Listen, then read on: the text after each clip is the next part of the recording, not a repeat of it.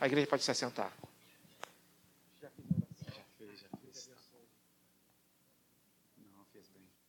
Louvado seja o nome do Senhor.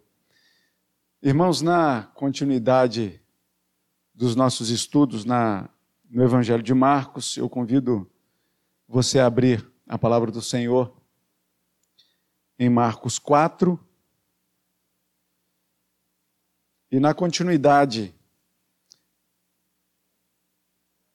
das parábolas, né, que a gente está nela, a gente, a gente vai ler a partir do versículo de número 21 até o versículo de número 25. E como são poucos, é, vamos fazer a leitura de uma só voz. Mateus 4, de 21 a 25. Leiamos juntos. Também lhes disse: Vem porventura a candeia para ser posta debaixo do alqueire ou da cama? Não vem antes para ser colocada no velador? Pois nada está oculto senão para ser manifesto, e nada se faz escondido senão para ser revelado. Se alguém tem ouvidos para ouvir, ouça. Então lhes disse: Atentai no que ouvis com a medida com que tiverdes medido, vos medirão também, e ainda se vos acrescentará. Pois ao que tem se lhe dará, e ao que não tem, até o que tem lhe será tirado. Louvado seja o nome do Senhor. A oração por iluminação já foi feita pelo reverendo André. Então, já cremos que o Senhor tem feito a sua obra na nossa vida para que a gente entenda a palavra do Senhor desde a leitura que a gente já fez. Vamos falar nessa manhã sobre a luz nossa de cada dia. A luz nossa de cada dia. Pode colocar como título aí, tá, Pedrinho? Na continuidade das parábolas, e essa é a segunda, né? Na semana passada a gente viu a parábola do semeador e a explicação dela, que veio logo a seguir. Nessa da parábola da candeia, a gente leu esses cinco versículos. E a pergunta que eu te faço para a gente começar a introduzir o nosso assunto é se por acaso, se você mora na ilha do governador, se ontem a luz deu uma piscada na sua casa à tarde. Não. Pois lá na minha deu. Deu, né, Netinho? Deu, seu Cícero. Tá bom.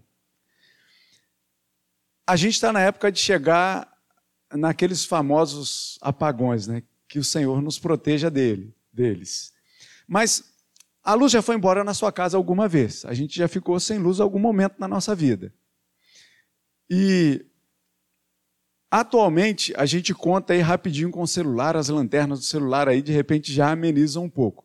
Mas há pouco tempo atrás, a gente tinha alguns desafios quando a luz ia embora. Vocês sabem quais são? Um achar a vela. Outro, achar o fósforo, ou o isqueiro. Né? Eram desafios que a gente tinha quando a luz da nossa casa ia embora, forma de dizer, né? ir embora. Mas quando a gente superava esses dois desafios, que era de encontrar a vela e encontrar o fósforo ou o isqueiro, a gente colocava a vela num lugar alto, em cima de um pires ou de um copo, alguma coisa desse tipo. Não é assim? Não era comum da gente fazer na nossa casa? E eu não vou voltar muito tempo, né, para falar de lamparina, porque a gente não alcançou mais esse tempo, né? Da lamparina a querosene, que o teto ficava preto. Eu estou dizendo que vocês não alcançaram, eu já alcancei um tempinho ainda. Não pela idade, mas pelo lugar onde eu morava, né? Melhor dizendo assim. Mas o fato é que a gente vai precisar voltar um pouco no tempo para entender o contexto do texto em Marcos. Porque eu imagino que deve ter alguns termos aqui que não são muito comuns a nós de entender. De entender. Mas uma das coisas que também é, é fato da gente pensar um pouco é que Jesus usa parábolas para ensinar sobre o reino de Deus. E como Paulo escreve aos Romanos, a gente sabe que o reino de Deus não é comida nem bebida, mas é justiça, paz e alegria no Espírito Santo. Romanos capítulo 14. E se o reino de Deus é aquilo que ainda há de vir, e se o reino de Deus é muito melhor do que o reino em que nós vivemos, essa terra, se o reino de Deus tem uma, e a gente tem essa esperança de habitar nesse reino, de um reino que é muito melhor, supera todas as coisas de bom que a gente tem aqui. Ainda assim, por esse reino que nós vivemos nessa terra, por mais que ele seja um pouco capenga, ainda assim o Senhor usa coisas deste reino para ensinar sobre o reino de Deus. Até porque, se ele fosse falar pura e simplesmente e diretamente sobre o reino de Deus, a gente não entenderia. Porque uma coisa é a gente entender que é muito melhor, mas outra coisa é você viver isso. A gente cantou naquele hino, né? Quando enfim a morte nos vier chamar, né? Enfim, com o Senhor irei morar, então me alegrarei. Mas quem diz que a morte é alegre? Já começa por aí. A gente chora hoje à tarde. É, inclusive, eu vou fazer um, um, um, ofício fúnebre aqui no Cacuia. E as pessoas lá provavelmente não vão estar felizes, mas eu vou lá para falar de alegria, de esperança. Não, há, não havia jeito de o Senhor então ensinar sobre o reino de Deus, sobre as maravilhosas coisas do reino de Deus que a gente só pode imaginar com uma mente que é deficiente. Por isso é que o Senhor usa das coisas deste mundo para poder ensinar sobre as coisas do reino de Deus, para que a gente possa entender um pouco. E aí é onde ele, ele usa né, a candeia, que eu não sei se você já teve a oportunidade de saber o que vem a ser uma candeia, é uma, uma lamparinazinha né, para iluminar. Então, onde, para contextualizar melhor, a gente não vai nem falar de lamparina, porque muitos aqui nunca nem pegaram em uma lamparina. Mas vamos falar de lâmpada, de luz. É melhor para a gente contextualizar. Então, onde a gente lê candeia, a gente vai entender lâmpada.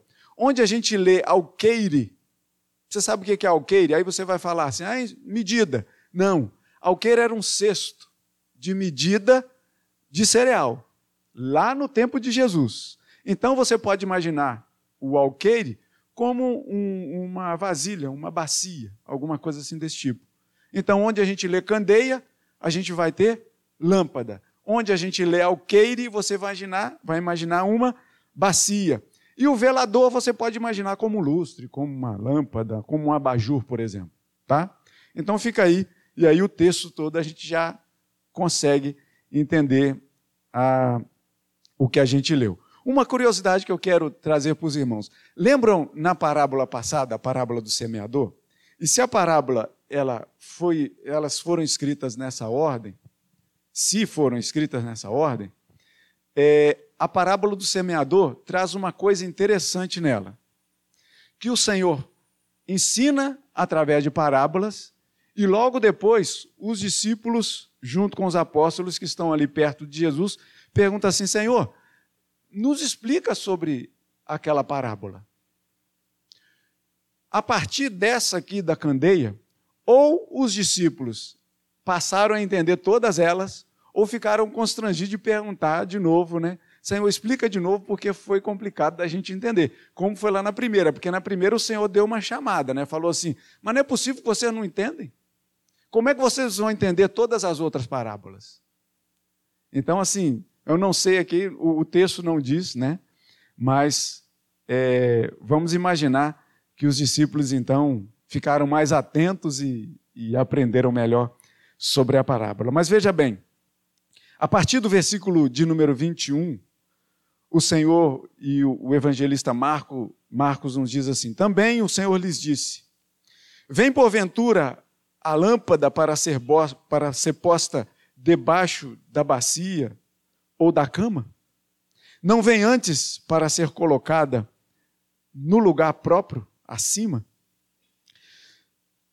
Quando nós percebemos essas coisas corriqueiras, por exemplo, lâmpada, o Senhor Jesus, em Lucas, por exemplo, ele vai falar sobre essa mesma candeia, essa mesma lâmpada, em dois momentos. Se você abrir aí comigo, em Lucas capítulo 8, você vai ter o texto correspondente a este aqui, em Lucas capítulo 8. E é bom a gente fazer a leitura nos outros evangelhos, porque vai trazer para a gente é, mais alguns é, recheios aqui para o nosso texto, né?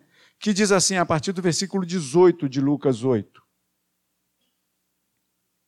Ninguém, depois de acender uma candeia, a cobre com um vaso, olha aí, ou a põe debaixo de uma cama. Pelo contrário, coloca sobre um velador, a fim de que os que entram vejam a luz. Nada oculto que que não haja de manifestar-se, nem escondido, que não venha a ser conhecido e revelado. Vê depois como ouvis, porque ao que se tiver se lhe dará, e ao que não tiver até aquilo que julga ter lhe será tirado. Se você agora caminhar para Lucas 11, a partir do versículo de número 33, é um pouquinho só à frente.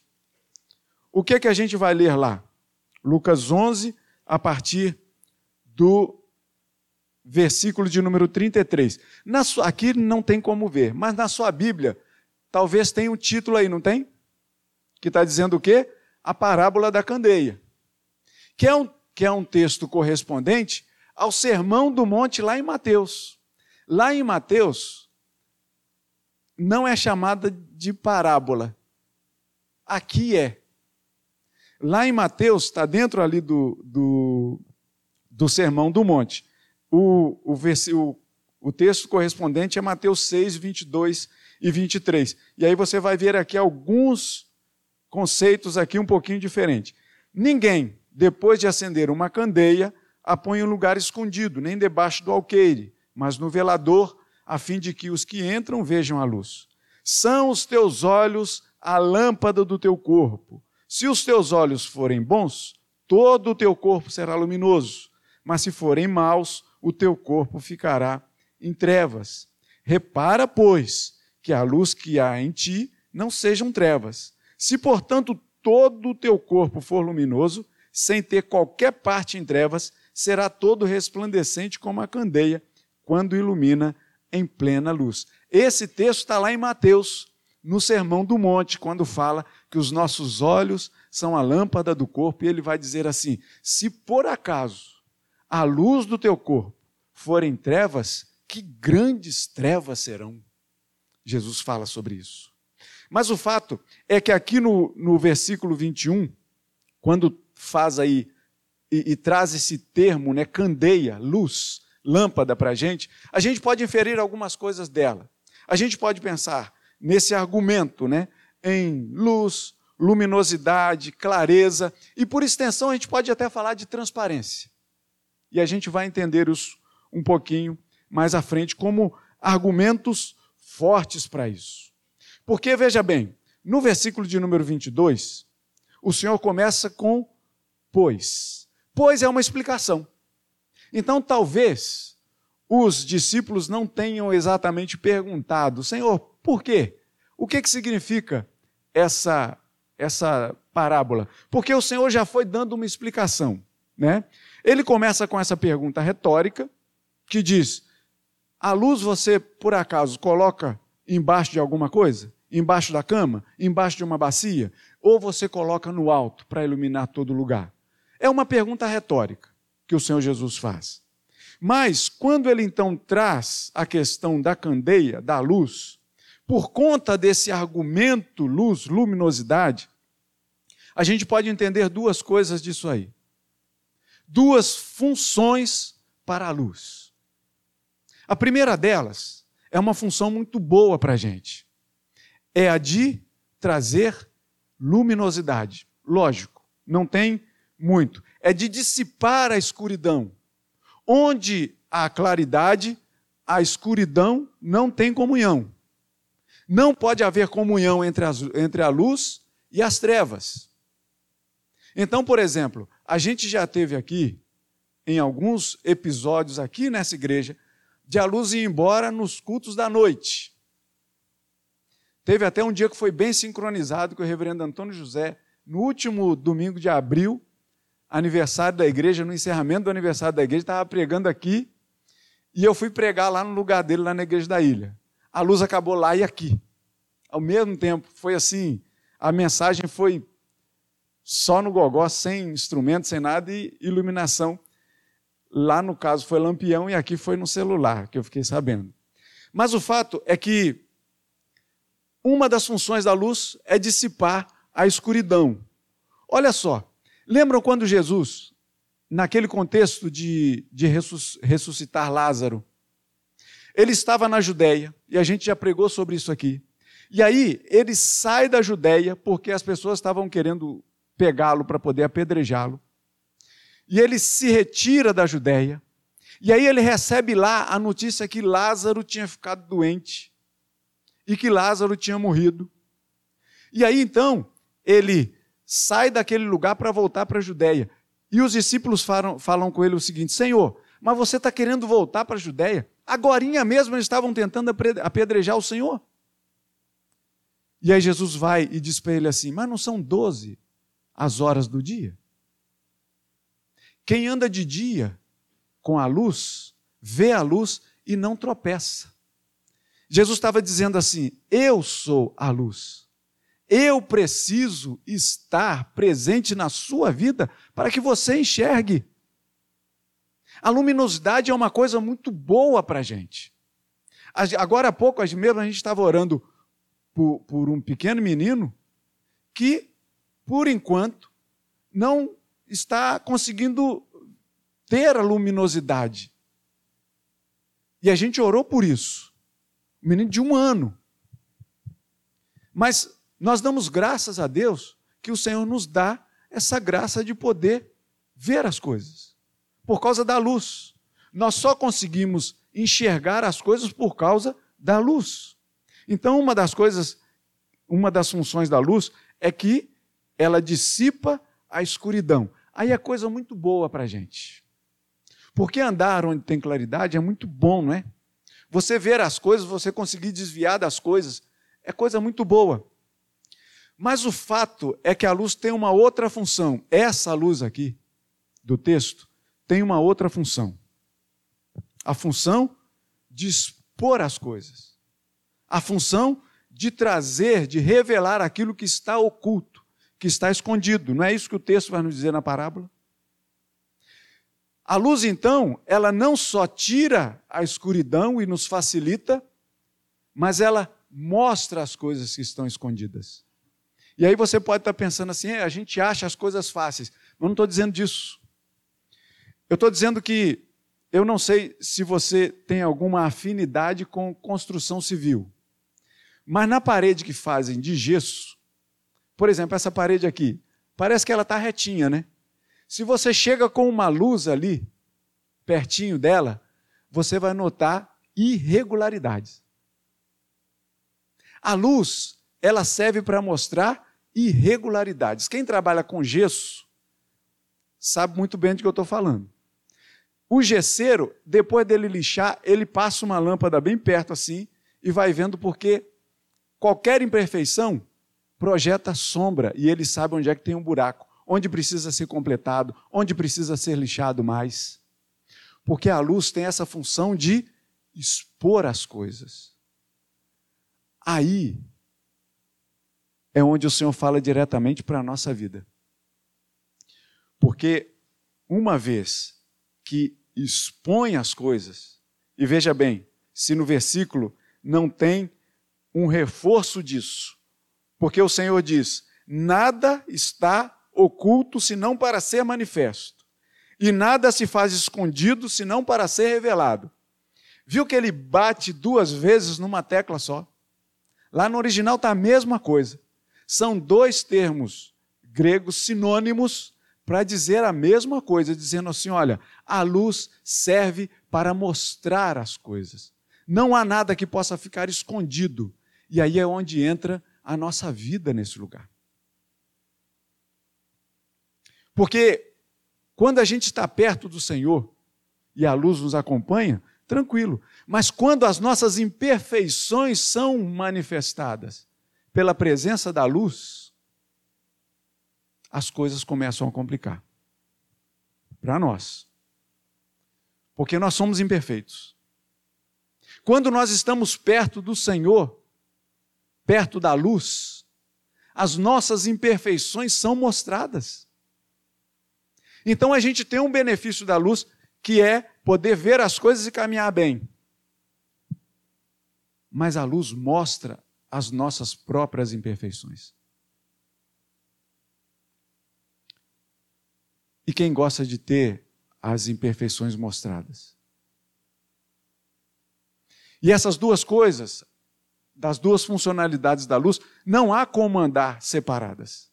Se você usa uma luz no velador, ou seja, no ponto alto, para iluminar todas as coisas, para te facilitar a caminhada, tudo bem, mas ao mesmo tempo que te facilita a caminhada, ela mostra as suas imperfeições. Se a gente pudesse decidir, falar assim, não, eu quero a luz só para iluminar onde eu vou andar. Eu escolheria só essa. Eu acho que cada um de nós escolheríamos só essa função. Não, só quero a luz para poder mostrar, como se fosse uma lanterna. A lanterna, que tem o foco só para frente, não mostra quem está aqui atrás, não é isso? Imagina só, eu estou com a lanterna, foca só ali na frente. Mas eu que estou segurando a lanterna, não sou mostrado. Só o caminho por onde eu vou andar. Mas só que o Senhor Jesus não está falando de lanterna. O Senhor está falando de uma luz que é colocada no alto e que mostra todas as coisas. E mostrar todas as coisas vai mostrar as nossas imperfeições.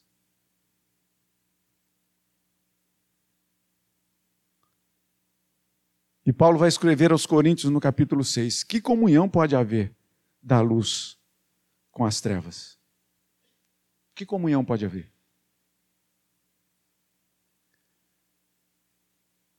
Mas você sabe que o pecado muitas vezes ele tem um jeito de fazer isso conviver? Você sabe que o pecado, ele é astuto de alguma forma, e aí eu estou dizendo do, da, das implicações do pecado, porque as implicações do pecado são nossas, é minha e sua. A gente, de alguma forma, o, o pecado nos engana e diz assim: não, olha só, as trevas caminham com a luz. A palavra diz que não há comunhão, mas a gente acha que há. Tanto que, por exemplo, a gente está caminhando com Cristo e faz coisa errada. Por quê? Faz ou não faz? Fazemos ou não? A palavra diz que não há comunhão, mas a gente acha que há. A gente acha que as coisas podem as duas caminhar juntos, juntas, mas não podem caminhar juntas. A luz não tem comunhão com as trevas. Onde a luz está, as trevas são dissipadas. Mas muitas vezes a gente não quer entender isso. E a gente quer caminhar junto com as nossas imperfeições, caminhando com Jesus. E eu já falei isso aqui em alguns sermões aí passado. Eu já falei o seguinte: quer caminhar Está na dúvida se o caminho é bom ou se é ruim? Chama Jesus para caminhar junto contigo. Se você convidar, e, essa, e essa frase eu acho que eu falei naquele sermão que eu falei que o Senhor nos chama de amigos e que a gente não pode chamar, a gente não tem capacidade de chamar Jesus de amigo. Ele tem capacidade de nos chamar de amigo, porque ele tem autoridade para isso. E eu falei assim: a gente não pode chamar porque amigo convida o amigo para estar onde ele estiver. E aí eu falei assim: Jesus, ele pode te chamar para caminhar com ele para qualquer lugar. E aí foi onde eu perguntei: por acaso nós temos a capacidade de chamar Jesus para fazer o que a gente faz, como um companheiro? Jesus, vamos lá fazer comigo? Vamos lá assistir comigo? Vamos lá falar comigo?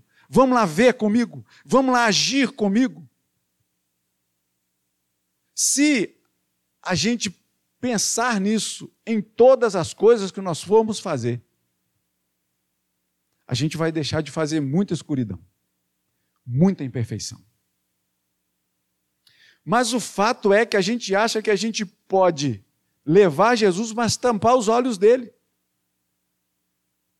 E a palavra mesmo diz que os olhos do Senhor estão em todo lugar, contemplando os maus e os bons, contemplando as perfeições e as imperfeições, as nossas perfeições e as nossas imperfeições que a luz mostra.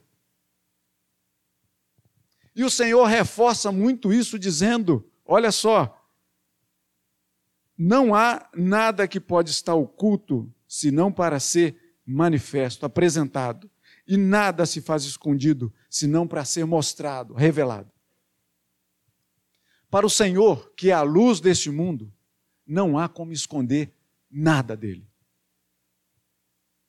Nada dele. Ele é a luz mais alta que ilumina todo mundo. O sol é falho. Vocês já perceberam? Nesse sentido? Porque o sol só ilumina metade da terra por vez. Não é? Não, Senhor. O Senhor é a luz do mundo inteiro. Não é regido pelas 24 horas do dia. Não é regido pelo, pelo movimento de rotação da terra. O Senhor é aquele que Ele mesmo arquitetou o momento de rotação da terra. O Senhor está presente em todos os lugares. A luz do Senhor ilumina todas as perfeições e as imperfeições dessa terra. Todas elas, em todo o tempo, no mesmo lugar. Então, no primeiro caso de dissipar a escuridão, a gente sente meio que um alívio. Mas no segundo, é meio que um incômodo. Quando a gente lê lá no Salmo, Salmo de número 27, o Senhor é a minha luz e a minha salvação. De quem terei medo? Né? Eu pensando nesse texto, eu até pensei assim: eu preciso ter medo de mim de mim mesmo. Porque sou eu que muitas vezes arrumo encrencas para viver. Sou eu mesmo que às vezes faço imperfeições na minha vida. E que a luz do Senhor vem e mostra, ela inclusive para mim mesmo, através do seu Santo Espírito. Porque é Ele que coloca aquela pulga atrás da minha orelha. Não coloca na sua? quando você está prestes a fazer, quando você está fazendo, ou quando você fez alguma coisa, não é o Senhor que vai lá e te dá um toque dizendo assim: olha, eu sou a sua luz, eu vejo as suas imperfeições. Não é Ele mesmo que fala para a gente, ainda que a gente não ouça uma voz, ou talvez a gente até ouve uma voz através de um irmão, de um amigo, de uma pessoa desconhecida, de um comentário que a gente ouve através de outra pessoa, o Senhor usando a voz de outra pessoa para falar para o nosso coração, não é assim?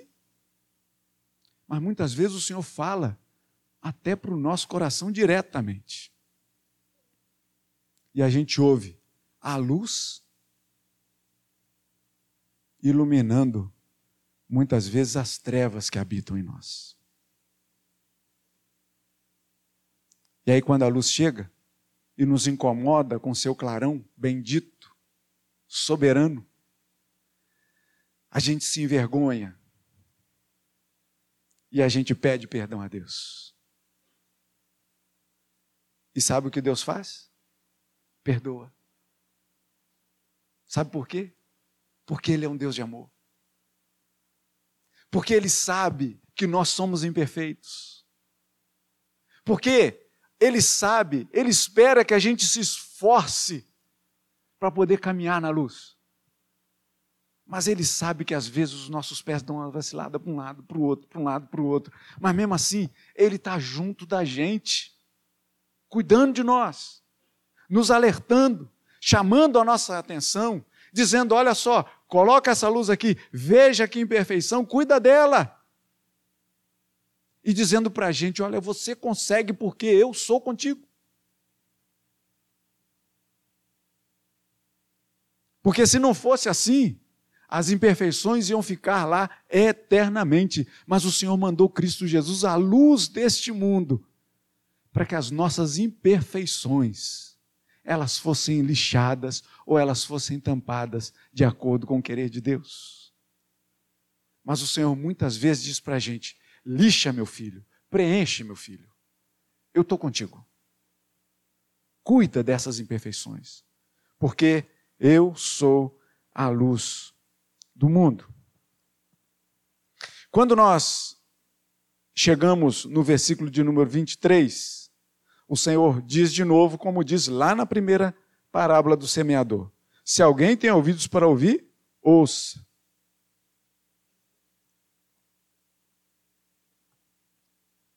Volta aí um pouquinho. É no capítulo 4, versículo 9, que o Senhor diz isso também, né? Quem tem ouvidos para ouvir, ouça. E aí ele explica um pouquinho, dizendo no versículo 11: A vós outros vos é dado conhecer o mistério do reino de Deus, mas aos de fora tudo se ensina por meio de parábolas, para que vendo vejam e não percebam, e ouvindo ouçam e não entendam, para que não venham a converter-se e haja perdão para eles. E não percebendo, ou melhor, e ouvindo, ouçam e não entendam. Jesus está dizendo para a gente assim: quem tem ouvidos, ouça. Você está ouvindo o Senhor falar agora contigo? Não pela minha voz, mas pela palavra do Senhor que a gente leu. Você que tem ouvido, ouça é mais do que autoexplicativo. Por isso a gente passa já para o versículo 24, que diz: Então o Senhor lhes disse: Atentai no que, você, no que ouvis. Quem tem ouvidos para ouvir, ouça. Então estejam atentos no que vocês ouvem. Com a medida com que tiverdes medido, vos medirão também, e ainda se vos acrescentará. Parece meio truncado isso aqui. Porque veja bem, o Senhor está dizendo assim: o Senhor está falando de luz, que é colocada no alto, que ilumina tudo, que ilumina as perfeições e as imperfeições, te ajuda na caminhada, mas revela muitas vezes aquilo que você tem, que você é, como você se comporta, como você fala, como você age. E aí, de repente, ele fala assim: presta atenção no que vocês ouvem. Com a medida que que vocês tiverem medido, vocês serão medidos também. E ainda será acrescentado a vocês. De onde é que ele tira, assim, um, umas falas assim? O que parece que está desconexo numa primeira leitura, está muito grudado. Tudo aqui. Porque o Senhor está dizendo o seguinte: com as suas imperfeições,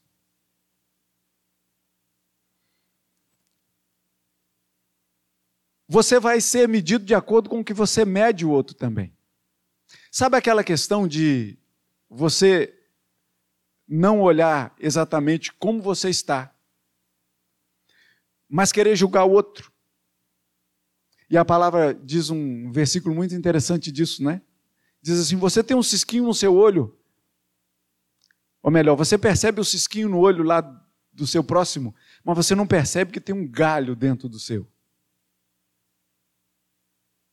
Com a medida que vocês medirem, vocês serão medidos também. E aí é onde a gente entra com aquele ensinamento que o Senhor diz lá no Sermão do Monte, Mateus capítulo 7, no final do Sermão do Monte, versículo 18, quando ele fala daquelas árvores que diz assim: não pode uma árvore boa produzir frutos maus, assim como não pode uma árvore má produzir frutos bons.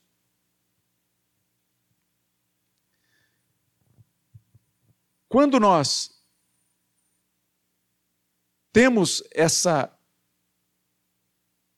a luz do Senhor em nós, nos mostrando as imperfeições, E a gente então tenta da mais brava forma possível vencer tudo isso. O Senhor disse: Olha, vão ser acrescentadas coisas a você. Se você pede para o Senhor aumentar a sua fé, o Senhor vai aumentar mais do que você pede. Se você faz uma coisa boa, aquilo que retorna para você será bom também. Alguns textos são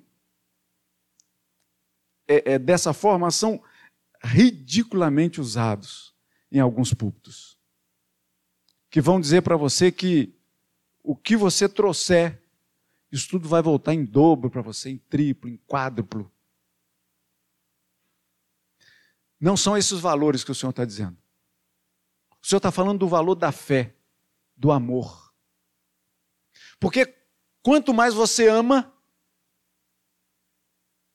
você pode dizer que de repente mais vai voltar amor para você? Quanto mais você ama, mais você vai amar. Vai ser acrescentado em você. O Senhor não está falando de retorno.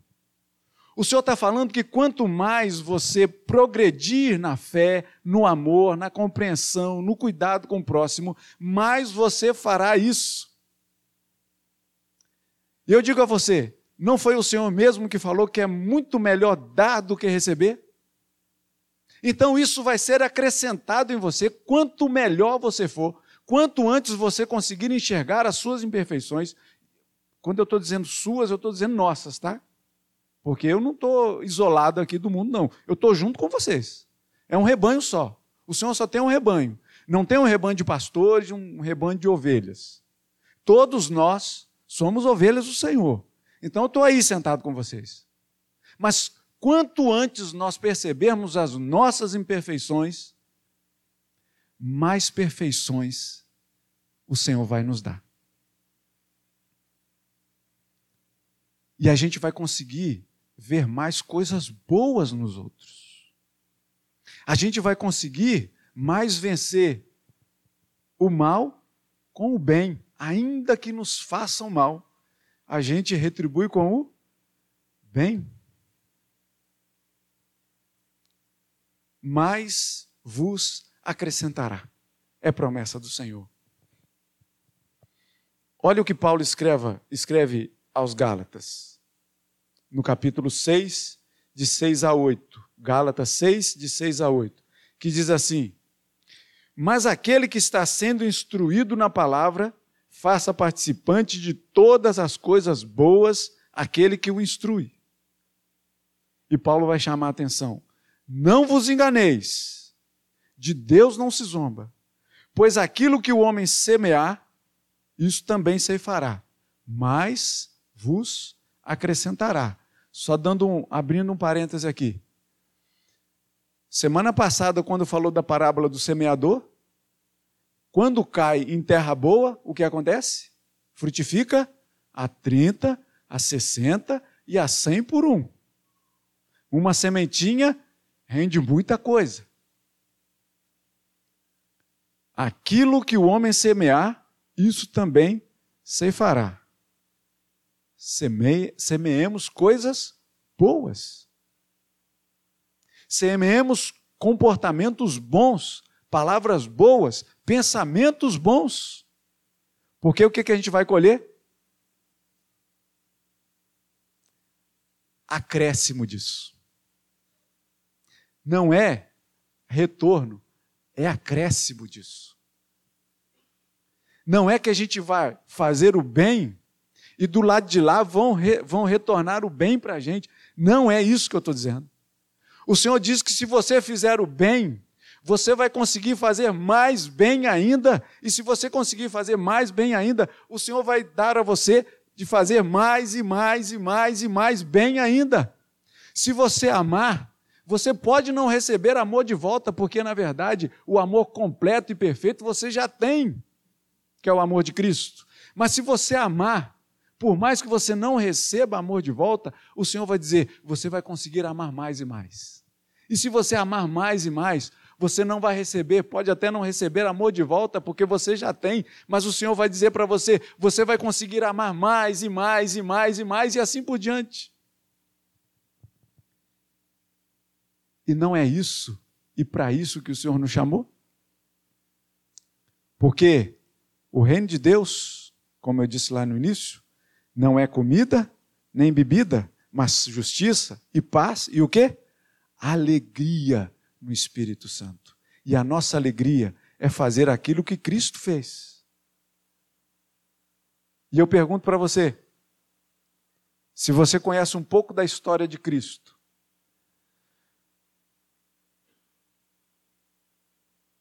quantas vezes o Senhor recebeu amor de volta? Quantas vezes o Senhor recebeu palavra boa de volta? Já parou para pensar nisso? O Senhor, quando era, quando era fiel, as pessoas devolviam o quê? Infidelidade. Até aqueles mais grudados no Senhor Jesus. O Senhor dava fidelidade, recebia infidelidade. Não é isso que Paulo vai dizer acerca da morte quando diz que o corpo é semeado na corrupção para ressuscitar na incorrupção? Que as coisas deste mundo são ruins para que a gente finalmente tenha coisas boas no, no mundo por vir? No futuro com Deus? Na esperança gloriosa com Deus? De Deus não se zomba, pois aquilo que o homem semear, isso também se fará. Porque o que semeia para a sua própria carne, colherá corrupção. Mas o que semeia para o espírito, do espírito colherá vida eterna. Se vos acrescentará. E para nós finalizarmos, irmãos, no versículo 25, eu vou dizer que já é a própria aplicação do texto que diz um outro pois, uma outra explicação, que o Senhor diz a esse que vos acrescentará. Pois ao que tem, se lhe dará, e ao que não tem, até o que tem, lhe será tirado.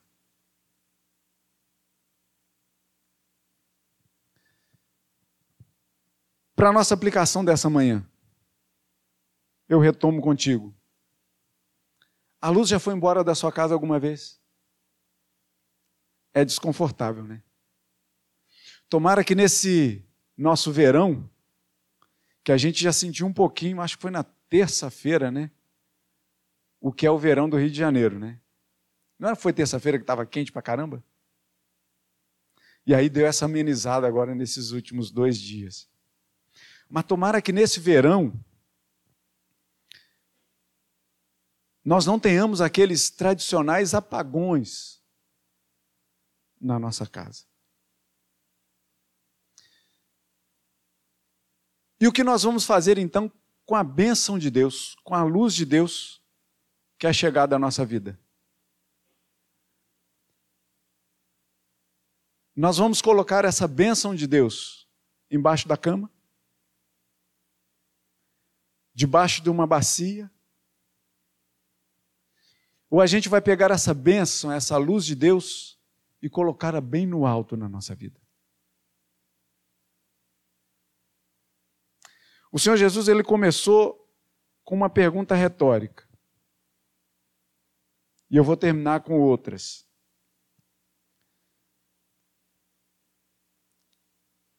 A luz do Senhor que chega a nós através da fé, nós vamos escondê-la?